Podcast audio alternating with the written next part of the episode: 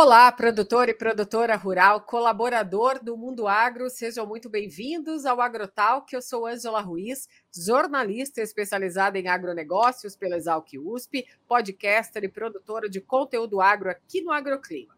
No episódio de hoje, nós vamos abordar os desafios dentro do campo. Vamos trazer as principais dúvidas de vocês, produtores rurais, e os especialistas vão responder aqui neste episódio.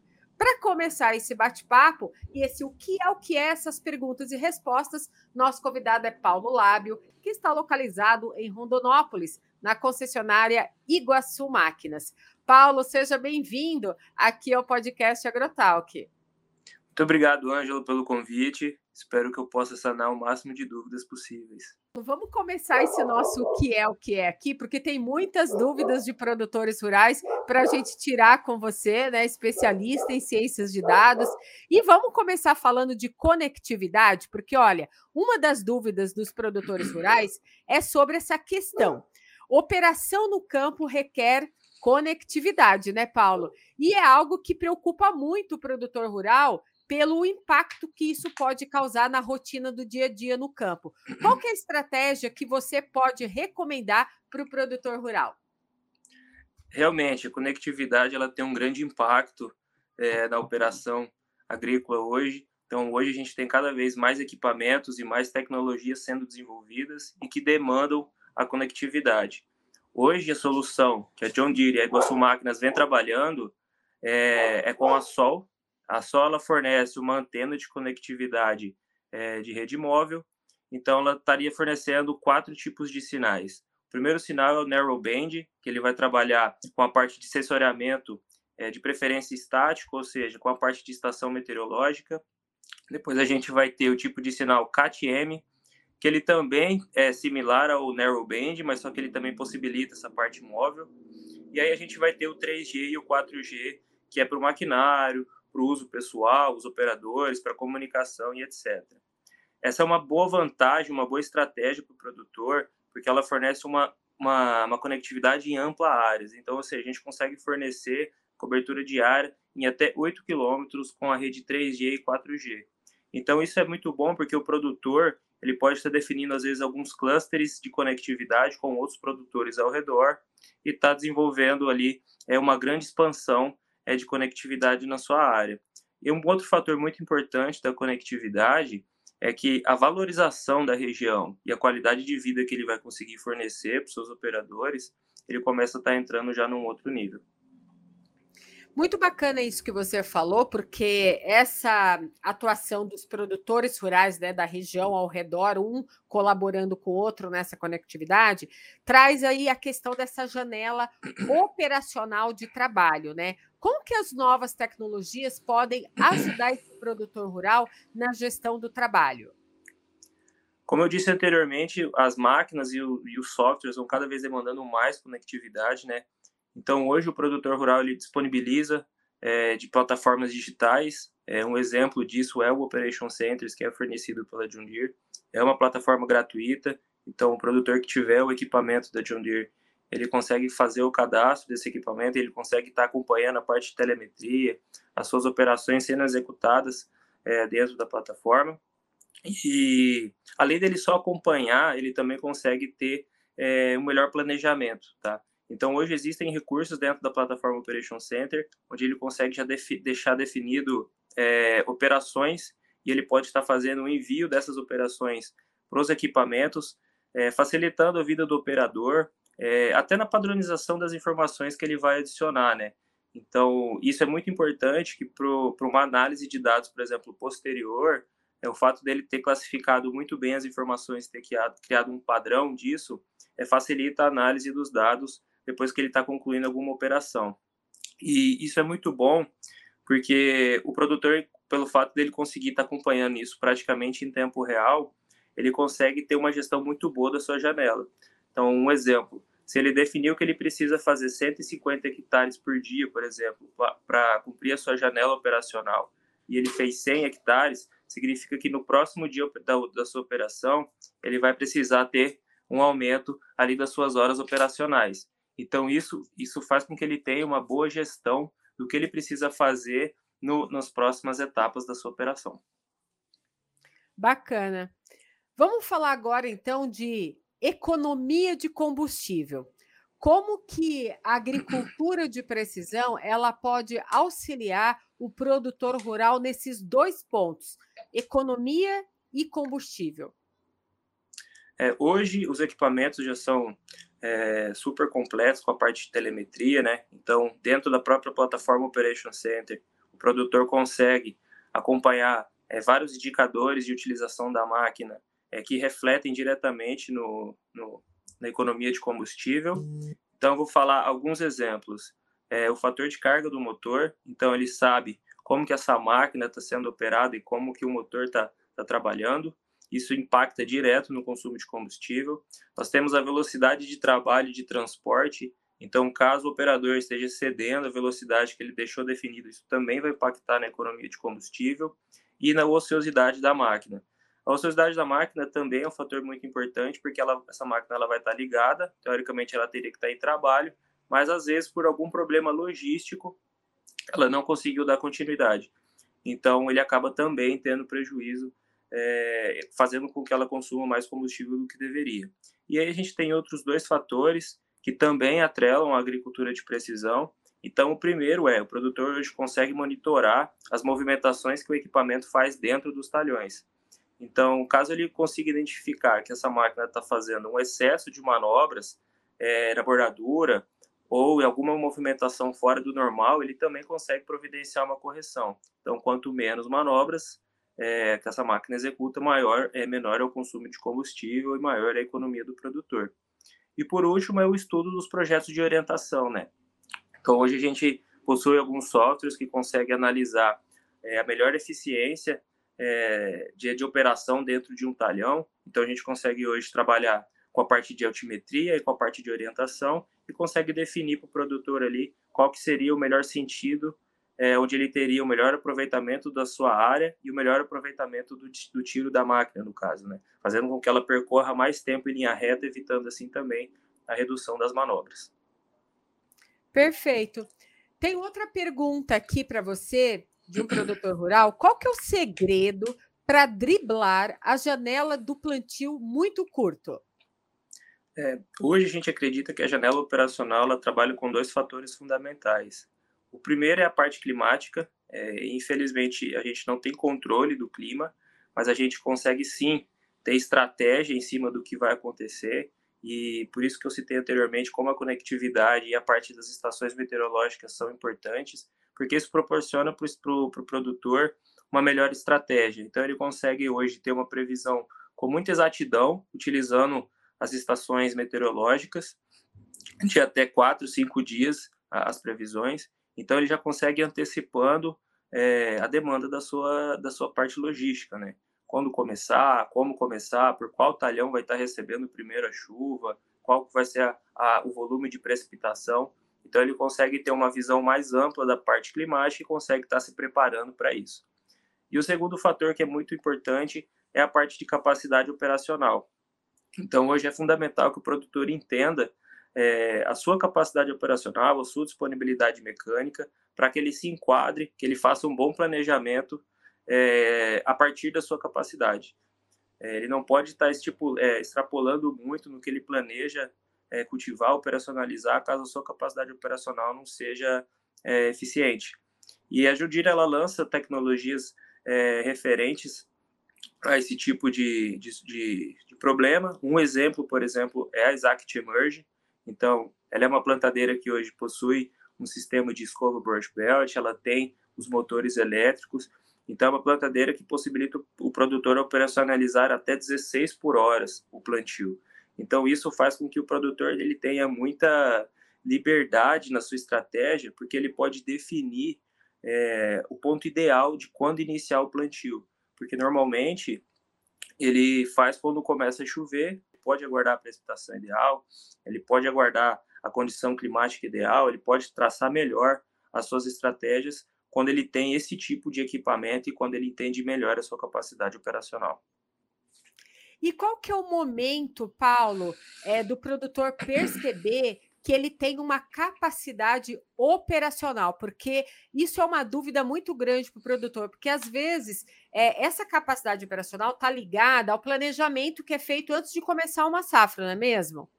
Exatamente. É importantíssimo que ele faça isso no planejamento antes dele iniciar uma safra. É importantíssimo que ele entenda a capacidade de plantio, a parte de colheita para uma gestão da segunda safra. Então, isso é fundamental para que ele trabalhe melhor sua janela. Muito bem. E muitos produtores ainda têm dúvidas também sobre a utilização correta dos mapas de taxas variáveis. O que, que ele precisa saber sobre esses mapas? Na parte de mapa de taxa variável, é fundamental que ele tenha uma boa, uma boa compreensão de que área que ele está trabalhando. Então, ou seja, é, é, importantíssimo que ele tenha um bom histórico das análises de solo, que ele tenha uma boa compreensão é, da, das texturas, das partes de zoneamento, mapa de produtividade, para que ele possa definir é, muito bem a parte de taxa variável. Existem alguns problemas e, e que são comuns é, na utilização da taxa variável. É, o primeiro, por exemplo, na parte de aplicação, é a troca muito brusca da taxa variável que ele definiu. Então, quando ela, quando ela sai de uma taxa específica e ela tem um salto muito grande, uma diferença muito grande do que estava definido anteriormente, o equipamento possivelmente não vai conseguir acompanhar essa taxa, pode ocorrer algum problema na aplicação. É, e o segundo problema muito comum também é a definição é, dos bicos. Então, o produtor precisa entender é, qual que é a velocidade de trabalho, qual que é a pressão que ele vai estar utilizando, qual que é o tamanho da gota que ele vai querer aplicar nesse momento. E por que, que eu estou falando isso? Normalmente, se trabalha com a pulverização com uma velocidade constante, tá? Então, no momento que ele faz a troca da taxa, é, da taxa variável, a pressão ela vai mudar. E pode ser que isso não acompanhe o tamanho da gota a partir da velocidade do equipamento, tá? A Jundir hoje ela lançou, ela tem algumas tecnologias que suprem esse problema. É, uma delas é o ExactApply e a outra é o Wink Pro. As duas trabalham com um sistema é, pulsante. Então, esses dois sistemas elas têm muita flexibilidade é, em trabalhar com taxa variável, porque independente da velocidade que ele estiver trabalhando, ele vai sempre manter a mesma pressão, ou seja, então sempre vai ter na aplicação o mesmo tamanho de gota. Eu ia te fazer uma pergunta que era como aplicar e pulverizar com qualidade sem desperdício, mas você já respondeu, né? Isso é um dos motivos, né? Exatamente. É lógico que essas tecnologias, tanto Exact Apply como o Ink Pro, requerem de, de matéria-prima com maior qualidade, porque a gente está falando de alguns sistemas um pouco mais sensíveis. Então é essencial que o produtor também trabalhe é, com a boa matéria-prima, uma boa escolha, por exemplo, da água que ele vai estar utilizando, a, a própria parte de ejetorineidade da cauda, ou seja, a cauda precisa estar uma boa heterogeneidade. E aí a gente vai para a parte de disponibilidade da máquina também, né, para ele garantir uma boa aplicação. Como eu falei, boa escolha dos bicos, definir muito bem qual taxa vai ser trabalhado, qual o tamanho da gota. É, também tem a parte de bombas, né, que ele tem que estar tá verificando com constância e depois a gente entra de novo na parte climática. Então, quando ele entra, tem uma boa gestão climática, ele evita que essa aplicação seja perdida. É, possivelmente ele vai evitar a deriva da sua aplicação, tá fazendo, jogando o produto no lugar errado, por exemplo, e depois a própria lavagem do produto, caso chova, né? Então, existe também esses fatores aí para garantir uma boa qualidade na aplicação. E clima vai ser agora as nossas próximas perguntas, próximas aí dúvidas dos produtores rurais. Já já a gente entra aqui com mais uma convidada falando sobre clima. E eu quero agradecer, Paula, a sua participação. A gente vai dar um giro agora e logo mais a gente volta com outro convidado aqui. Muito obrigada.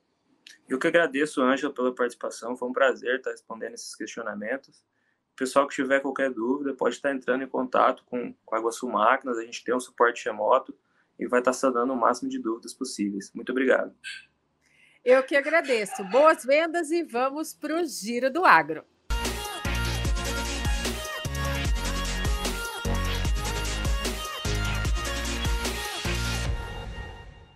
A John Deere investe pesado em tecnologia e inovação sempre prezando pelo que é melhor para o cliente. A integração de plataformas, ou seja, fazer com que diferentes aplicativos e diferentes tecnologias conversem, não é tão simples quanto começar uma conversa com um colega de outra área no trabalho. Mas os resultados sim são muito favoráveis. Podemos colocar os dados para trabalhar a nosso favor proporcionando redução de custos e ganho de eficiência. Vale ressaltar que isso só ocorre quando há liberação para uso desses dados por parte do proprietário. Uma pessoa entra na lavoura, faz a verificação, registra as coordenadas, o tipo específico de praga ou doença, sua intensidade e depois envia todos os dados para a ferramenta. Outra aplicação interessante é o uso das imagens aéreas, seja ela de drone, avião ou satélite.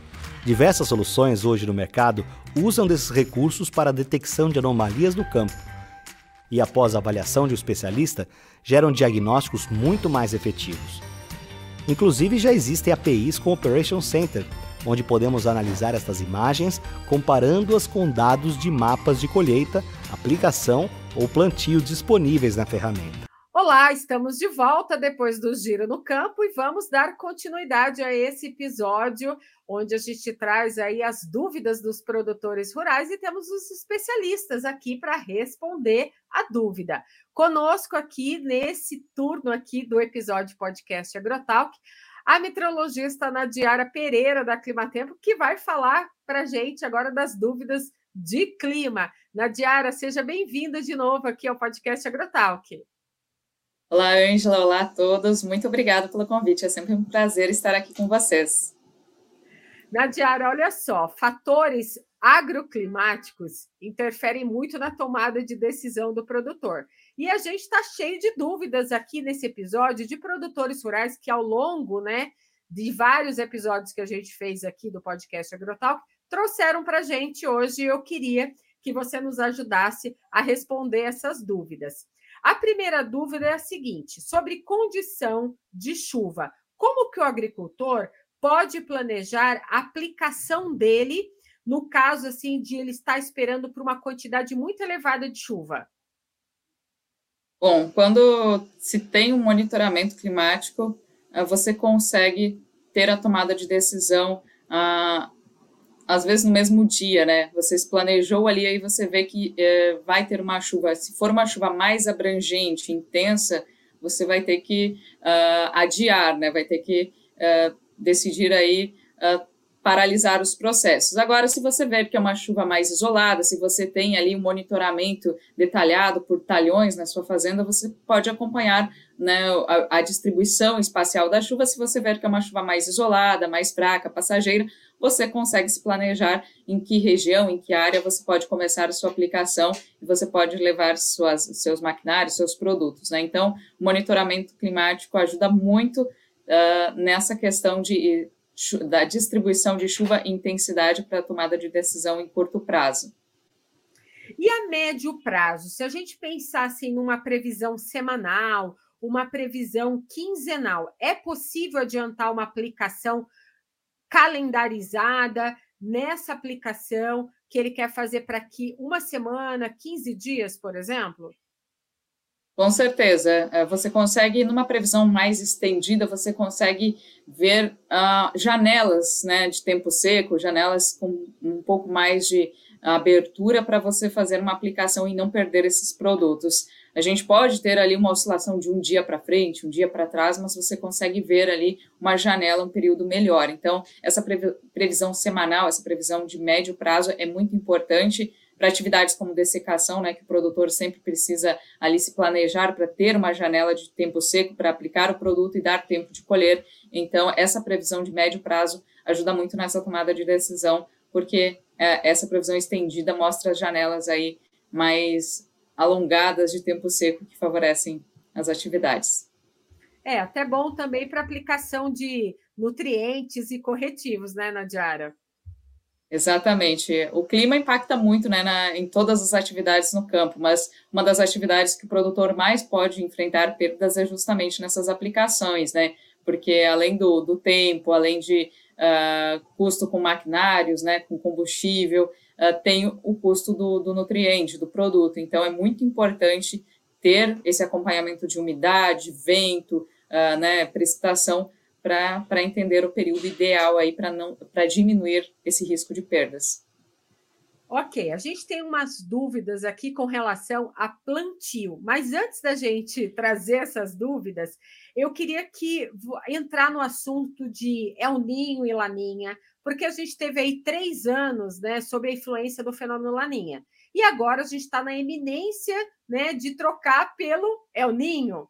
E aí eu queria que você explicasse bem sinteticamente para a gente aqui o que, que é primeiro Laninha.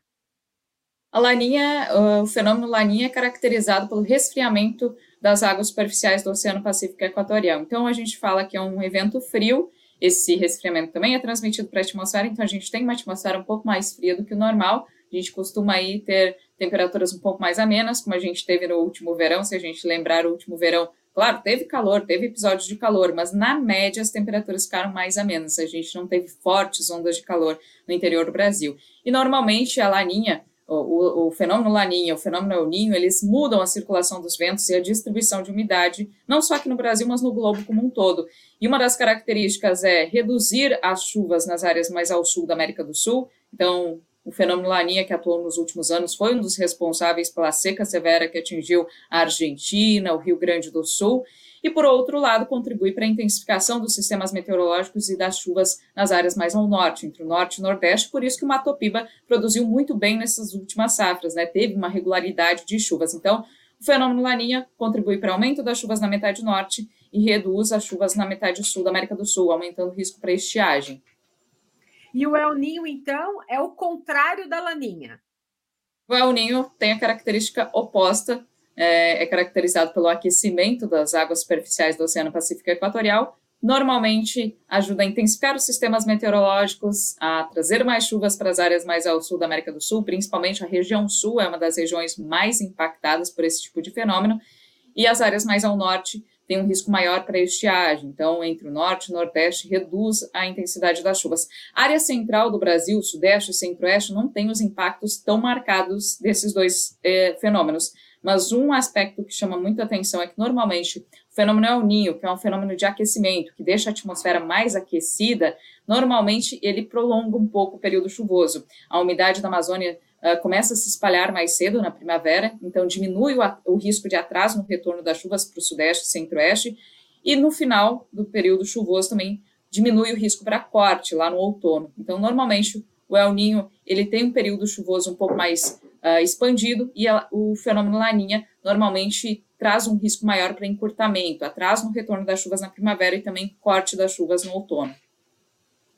Ô, Nadiara, o plantio, né, ele é altamente influenciado pelas condições de tempo e de clima. Então, se a gente pensar, é, se a gente está num ano ou de laninha ou de El Ninho, por exemplo, é, é óbvio que o agricultor vai precisar, então, planejar uma compra de uma cultivar para que ele possa é, plantar sob a influência de um fenômeno ou de alninho ou de laninha. Eu queria que você é, me dissesse se a interferência desses fenômenos é, é primordial para o produtor buscar uma previsão já de mais longo prazo, que seria de três, seis meses, um ano, para ele poder planejar a compra dessa cultivar, seja ela de ciclo mais curto ou mais longo? Sim, ele é quando tem esse tipo de fenômeno em atuação é muito importante já ligar o alerta, né? Justamente porque eu falei, normalmente eles modulam ali o período chuvoso, podendo estender as chuvas ou cortar mais cedo.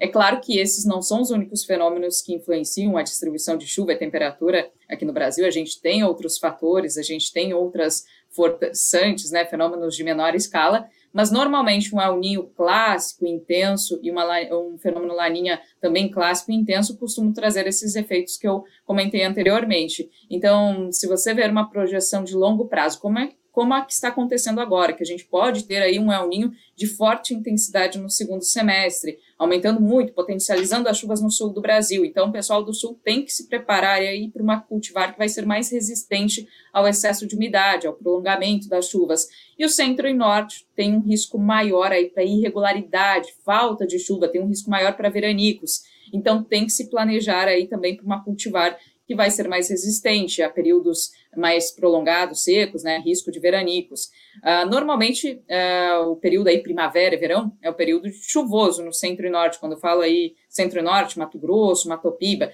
Então, hum, a gente não, não vai ter aí um período com, uh, completamente seco mas a característica da chuva deve mudar, né? As pancadas devem ser mais isoladas, devem ser mais espaçadas. Então, em alguns momentos, a gente pode ter janelas maiores de tempo seco. Então, tem que se planejar aí com uma cultivar que seja mais resistente a, a veranicos, a períodos um pouco mais, uh, mais secos. E também tem esse fator aí de que o período úmido pode se prolongar um pouco mais, especialmente no centro-sul do Brasil.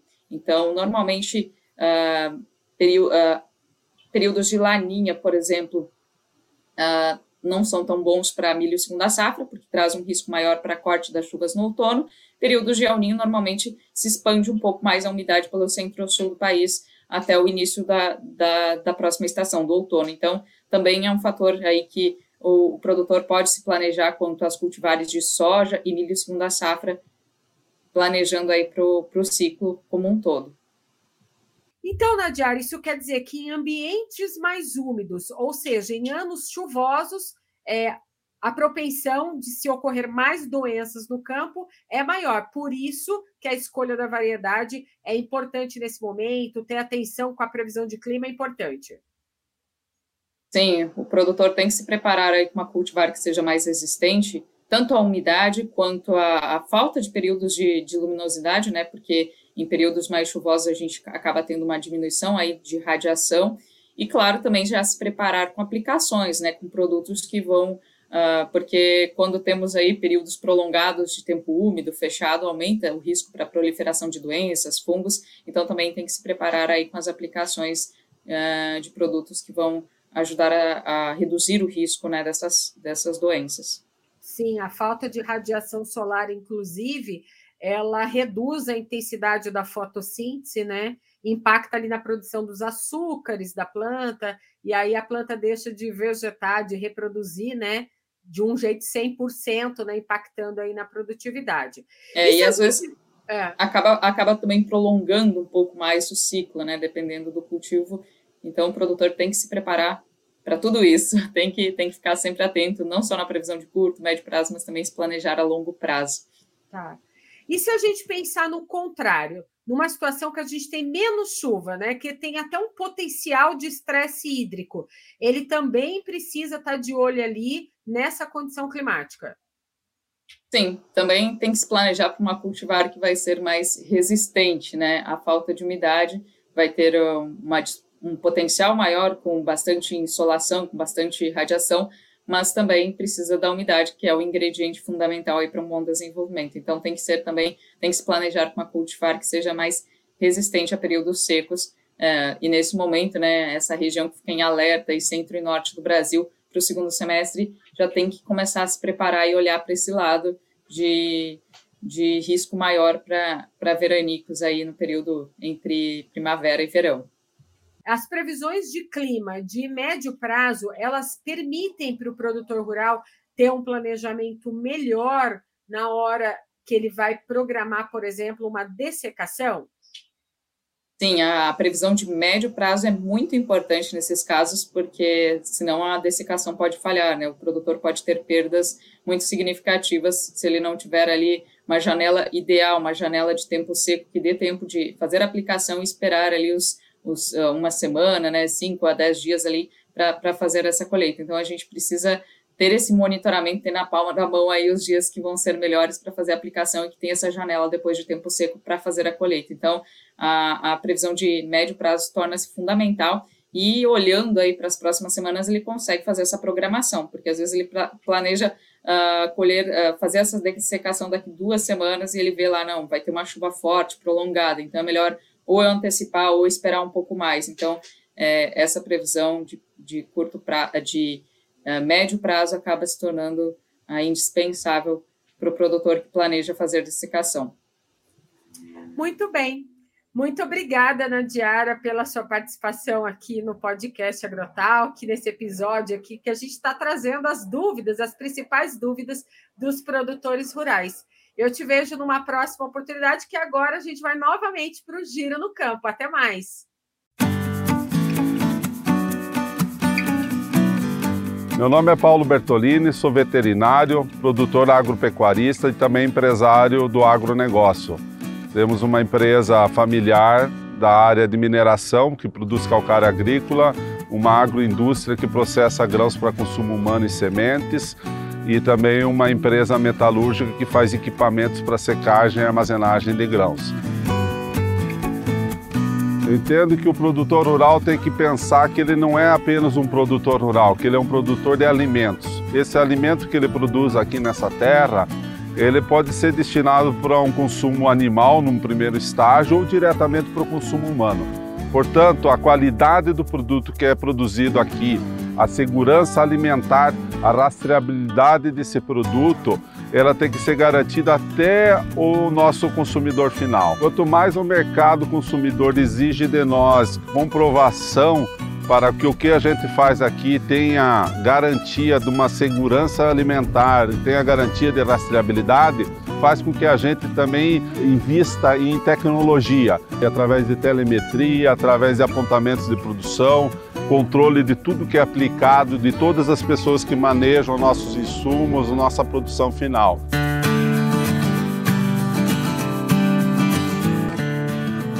A gente tem que estar antecipando o que, que o mundo vai exigir de nós.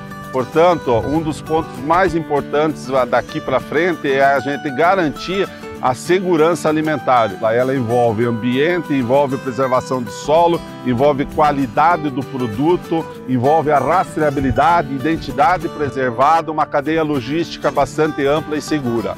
E esse é o nosso desafio e o desafio do produtor brasileiro de alimentos é preservar a qualidade daquilo que ele produz. Estamos de volta aqui no podcast Agrotalk, depois desse giro no campo, e a gente vai abordar aqui os desafios dentro do campo, trazendo as principais dúvidas de vocês, produtores rurais, e trazendo os especialistas aqui que vão responder as suas dúvidas. Comigo agora nesse bloco, Renan Gonçalves, consultor do Centro de Soluções Conectadas de Ondir, localizado em Ponta Porã, na fronteira com o Paraguai, da concessionária Ciarama. Renan, tudo bem? É um prazer receber você aqui no podcast Agrotalk. Olá, Angela, tudo bem? É muito bom estar com vocês aqui, poder trazer um pouco do nosso conhecimento para os produtores. Bacana, Renan. Olha só, vamos esquentar aqui esse bate-papo, porque já tem dúvidas aqui de produtores rurais para você nos responder. Olha, a primeira pergunta é a seguinte: quais tecnologias da John Deere o produtor deve adotar no plantio, na pulverização e na colheita para ajudar na implementação desse conceito de produzir mais com menos?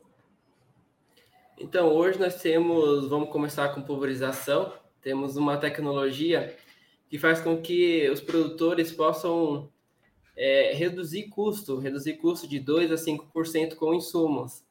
É, ainda mais nessa alta de insumos que estamos tendo, e entra bem nesse conceito, onde podemos produzir mais com menos. Temos a tecnologia Exactaply e Ink Pro, onde nós podemos usar suas funções como acionamento inteligente de ponta, controle de seção e compensação de curva, onde ele vai dar uma maior acuricidade da sua aplicação, ou seja, onde você não deve aplicar, ele vai cortar a pulverização. Por exemplo, você deu uma passada e ele marcou que foi pulverizado. E você, ao passar, por essa mesma passada, ele não vai pulverizar, porque já foi registrado que foi pulverizado. E assim você evita o desperdício na pulverização. Levando em consideração a parte da colheita, nós temos hoje a tecnologia que chama Combine Advisor, que ele faz com que nós temos, é, tenhamos menos percas na colheita e uma maior limpeza no seu grão. Ele reduz a perda e aumenta, e aumenta a qualidade do grão colhendo. E assim ele reduz quebras de sujeira no graneleiro e ele faz com que tenhamos um ajuste automático das configurações da colheitadeira, ou seja, o agricultor hoje ele não precisa mais ter que fazer aquele ajuste manual, quando ele troca de talhão, quando ele tem uma situação onde tem uma maior sujeira, isso tudo a máquina vai fazer automaticamente e de uma melhor maneira. Temos também as plantadeiras hoje, que são as plantadeiras DB Max Emerging, que ela entrega uma maior qualidade de plantio, oferecendo 16 melhor singulação. E temos também o dosador que vem junto dessa tecnologia com transmissão elétrica, que reduz os custos com semente em até 7%. E ele também vem com compensação de curva no, no plantio. Ou seja, ele tem, a, ele tem o mesmo estilo da pulverização. Ele tem o desligamento de seção, onde ele já foi plantado, ele não vai plantar de novo. Ou seja, arrematamento de plantio, ele vai desligar a seção e você não vai estar gastando semente. Então, essa é uma baita tecnologia que vem para ajudar o agricultor a reduzir seus custos com insumo e também gastar menos e ter maior rentabilidade. Isso que é bom, né? Produzir mais com menos. E pensando um pouco também nessa questão, né, de produzir mais com menos, lá no campo, quando os produtores estão lá na sua rotina diária, tem a questão é, de estar manuseando uma colheitadeira, por exemplo. E é claro que há muitas dúvidas né, em cima ali da colheitadeira na hora que o produtor está no campo. E aí chegou uma pergunta para nós aqui sobre os sensores de perdas da colheitadeira. Os produtores ainda têm um pouco de dúvida com relação a isso. Você poderia explicar para a gente como que funciona os sensores de perdas de uma colheitadeira? Hoje as colheitadeiras de Ondira têm sensores de perca para identificar as percas que o agricultor está tendo no campo e assim ajudar ele a reduzir essas percas. Hoje ele tem sensores de perca nas peneiras superior e inferior e tem na separação do grão. É, esse, esse sensor ele vai gerar um gráfico lá dentro da cabine do agricultor. Ele tem um gráfico de perca. Com esse gráfico, o objetivo dele é sempre trabalhar na região verde. Se trabalhar com um gráfico muito baixo, significa que ele está perdendo eficiência, perdendo grão é, por muita pouca massa ou está colhendo muito devagar. E aí ele tem que aumentar a velocidade e ajustar a máquina. E esses sensores ele ajudam o agricultor a ter essa noção realmente se ele está perdendo muito ou perdendo pouco. E assim ele evita ter grandes percas na colheita, porque não adianta nada o agricultor ter todo o esforço de cultivar a área dele, plantar, plantar, pulverizar, ter todo o trato e ele ter grandes percas ali na colheita. E, Renan, como que ele calibra o sensor de produtividade desta colheitadeira? Esse ajuste que você comentou é feito ali mesmo, dentro da máquina, ali naquela plataforma?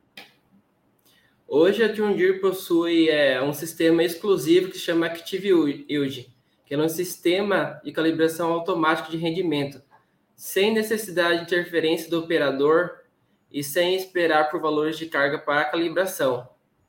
O agricultor hoje que não tem essa tecnologia, ele tem que fazer essa calibração manual, ou seja, ele tem que pesar essa carga dele, seja numa bazuca, com uma, com uma balança, ele tem que pesar fora esse dado e inserir o dado que ele pesou dentro da colheitadeira, para falar para a máquina que o, o peso que ela colheu é aquele, é aquele mesmo peso que ela marcou. Ou seja, é, o cliente gasta mais de duas horas calibrando uma máquina. Com esse sistema exclusivo da John Deere, ele não precisa mais perder esse tempo calibrando a máquina. Perfeito. É, outra dúvida que chegou aqui dos produtores para gente é sobre o Combine Advisor, né? Que é um sistema da John Deere. Conta para gente como que ele funciona. Esse é um sistema revolucionário de automação que utiliza duas câmeras digitais, Active Vision, para verificar a qualidade de grãos no elevador de retrilha e de grãos limpos, fazendo os ajustes automáticos para cada vez que determinar a necessidade de regulagem. Ou seja, com essa câmera, é, a máquina verifica se o grão está com a qualidade que você é, configurou ela e se ela não está, ela vai regular a máquina automaticamente. Ela vai regular o côncavo, a rotação do, do rotor, rotação do ventilador, abertura e fechamento das peneiras, para que, você, para que o cliente possa ter a qualidade de grão que ele necessita. E com isso, o cliente aumenta a qualidade de grão dele, ou seja, ele não vai ter desconto por impureza, sujeira lá na hora de entregar sua carga. Isso trazendo maior produtividade para o cliente. Todas essas funcionalidades que você contou para a gente até aqui, ela é de fácil aplicação ou o produtor rural precisa de algum consultor da John Deere para ir lá na fazenda, lá no campo, fazer esses ajustes para ele? Ela é muito fácil a aplicação.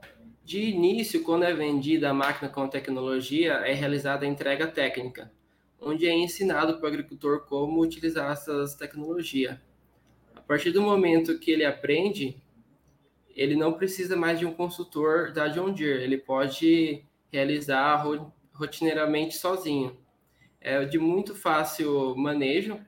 É, o que o agricultor precisa, é, vamos colocar no caso do Combine Advisor ou de outra tecnologia, é apenas alguma configuração inicial e depois a máquina vai trabalhar por si só. Que bacana. Vamos falar agora então de janela de plantio, porque tem uma dúvida aqui de produtores rurais sobre essa questão. Que dicas que você traz para esse produtor rural? Ele perguntou como reduzir então a janela de plantio. Tem alguma dica para essa redução? Hoje os agricultores têm falado muito em redução de janela, visto que cada vez fica mais apertado a a, chuva atrapalha o início do plantio e quando abre o tempo, o agricultor precisa correr para plantar ou colher, né? Falando no plantio, hoje a Durndir, ela conta com uma tecnologia chamada Exacta Emerging, que ela nos dá a capacidade de ter maior, ter 40% a mais de capacidade operacional em comparação com a concorrência.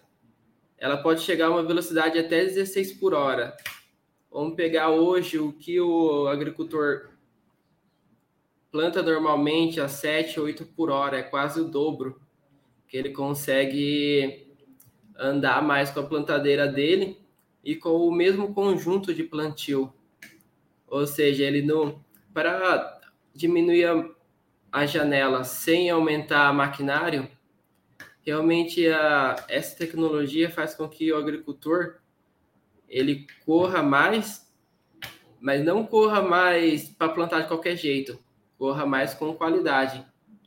E assim ele consegue ter até 40% mais área plantada que a concorrência. Ô Renan, tem uma pergunta aqui do produtor rural, se ele possui uma plantadeira a vácuo. Aí ele quer saber qual disco usar no plantio da plantadeira a vácuo. Para o plantio de soja, nós temos o ProMax 64, que possui 64 furos para o plantio. Para o plantio do milho, nós vamos ter que trocar esse disco. Temos o, o disco ProMax 40 e com ele é possível alcançar população de até 2,5 sementes por metro. Uma dica importante é fazer aplicação de grafite spray nos, di nos discos a cada 20 horas de trabalho para ev evitar desgastes prematuros da peça. Muito bem. Olha, Renan, muito legal essa sua participação aqui no AgroTalk, né? A gente está com esse episódio aqui trazendo as dúvidas dos produtores rurais, né? Colhendo essas perguntas e trazendo vocês, especialistas, para estar tá respondendo o produtor rural aqui nesse podcast. Então, eu agradeço muito a sua participação. É um abraço aí para a equipe da Ciarama em Ponta Porã e eu espero rever vocês numa outra oportunidade, tirando outras dúvidas. Muito obrigado, nós que agradecemos. Até mais. Até mais. Fazer parte do desenvolvimento do Brasil é motivo de orgulho para John Deere. São cinco fábricas, além do Banco John Deere, do Escritório Regional, dos Centros de Treinamento, o de Distribuição de Peças e o de Agricultura de Precisão e Inovação em Campinas E temos a maior rede de concessionários e distribuidores do país. É a nossa gente produzindo as soluções que cada um de nossos clientes precisa para vencer seus desafios.